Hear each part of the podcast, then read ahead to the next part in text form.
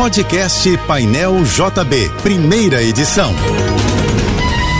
Fique agora com as principais notícias desta manhã. Oferecimento Assim Saúde. Hospitais, clínicas, exames e mais de mil consultórios. Ligue 2102 5555. Univassouras, formando o profissional do futuro. Acesse univassouras.edu.br. Equinor, energia para levar a gente ao futuro. Juntos e Americanas Empresas. Uma Americanas inteira para a sua empresa. Apoio Soluvan, o shopping do seu condomínio, maior distribuidora de contentores e lixeiras do Rio. A Prefeitura do Rio confirmou que não haverá cobrança de passagem nos ônibus comuns e no BRT no domingo, dia do segundo turno das eleições, das seis da manhã às oito da noite. Outras 25 capitais brasileiras farão o mesmo.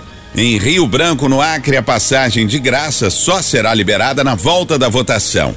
O eleitor terá que apresentar o comprovante ao embarcar. Esta quarta-feira começa no Rio com sol e poucas nuvens, mas o Instituto Nacional de Meteorologia avisa que à noite o tempo deve ficar nublado e podem ocorrer chuvas isoladas. A temperatura máxima de hoje ficará em torno dos 27 graus, segundo o INMET. Senadores protocolaram um pedido de criação de uma CPI para apurar denúncias de assédio eleitoral contra empresários e prefeitos. Esse tipo de assédio ocorre quando donos de empresas ameaçam os funcionários ou prometem benefícios para quem votar em determinado candidato. O requerimento apresentado pelo senador Alexandre Silveira, do PSD de Minas Gerais, reuniu 28 assinaturas, uma além do exigido para o pedido ser formalmente protocolado. Para começar a funcionar, a CPI ainda precisa ser lida em plenário e depois instalada. O presidente do Senado, Rodrigo Pacheco, já avisou que a casa só analisará pedidos de CPI após o segundo turno das eleições. A Avenida Borges de Medeiros, na Lagoa, sofrerá interdições a partir das 10 da noite de hoje para obras do programa Asfalto Liso da Prefeitura. As intervenções vão ocorrer no trecho entre as ruas Maria Angélica e General Tasso Fragoso em duas etapas. Na primeira, que vai até 3 de novembro, serão interditados 120 metros da faixa 2 da Borges de Medeiros, no sentido Gávea, junto à calçada da sede náutica do Vasco da Gama. Na segunda etapa, de 3 a 11 de novembro, a interdição será num trecho também de 120 metros da faixa 1, no sentido Gávea, junto ao canteiro central.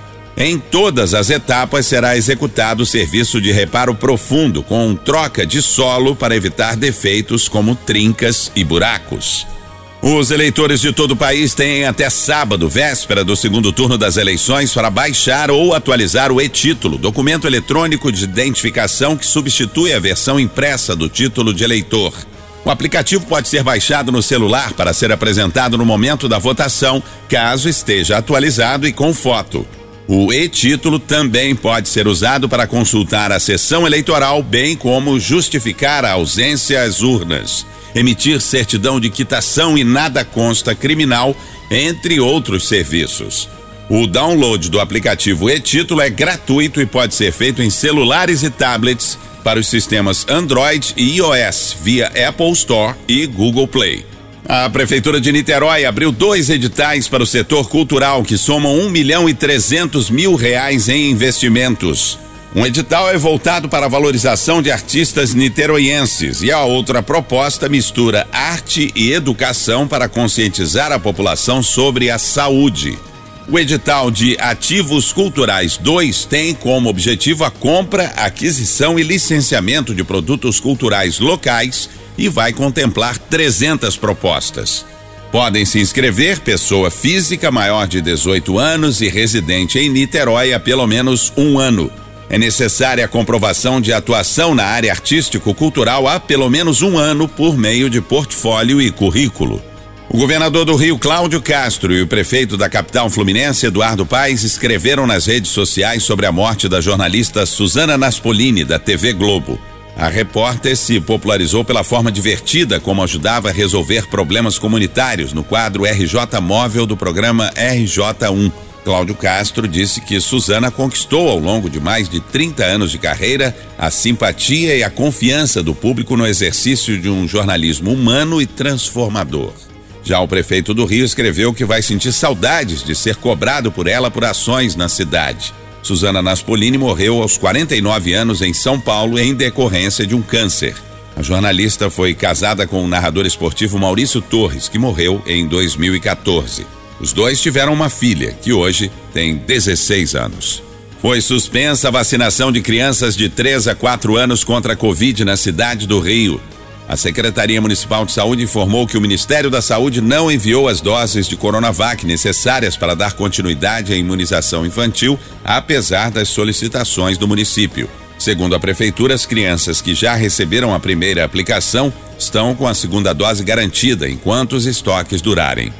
Milton Nascimento completa hoje 80 anos de idade. Para marcar a data, o ECAD, o Escritório Central de Arrecadação e Distribuição, divulgou um estudo sobre as composições e regravações do artista. Segundo a pesquisa, a canção Maria Maria, uma parceria com Fernando Brant, foi a música de Milton Nascimento mais regravada até hoje com 144 gravações e a sua canção mais tocada no Brasil nos últimos 10 anos, nos principais segmentos de execução pública.